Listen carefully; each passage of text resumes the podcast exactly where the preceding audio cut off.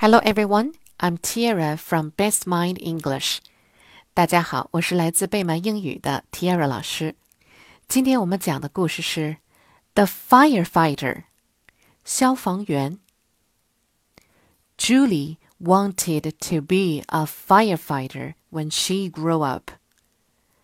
I will put out fires, she told her friends at lunch. I will save people.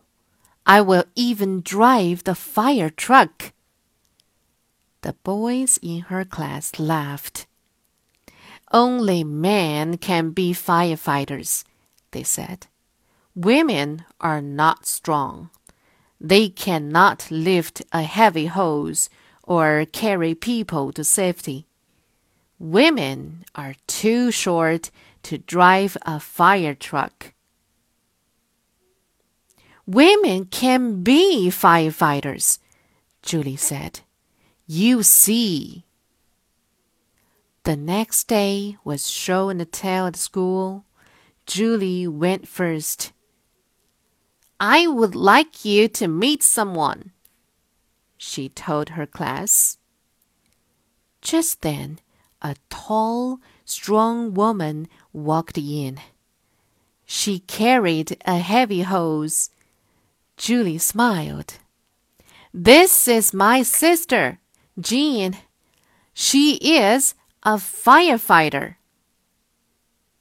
Word list Firefighter F I R E F I G H T E R Firefighter Firefighter is a person who puts out fires in houses, forests, and other places. Hose H O S E hose Hose is a long tube filled with water used for putting out fires. Show and tell. S H O W show. And tell.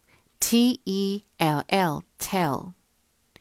Show and tell is an activity for young children. Each child brings an object from home and describes it to the other children. 好了，今天的故事就到这里了，晚安了，Good night。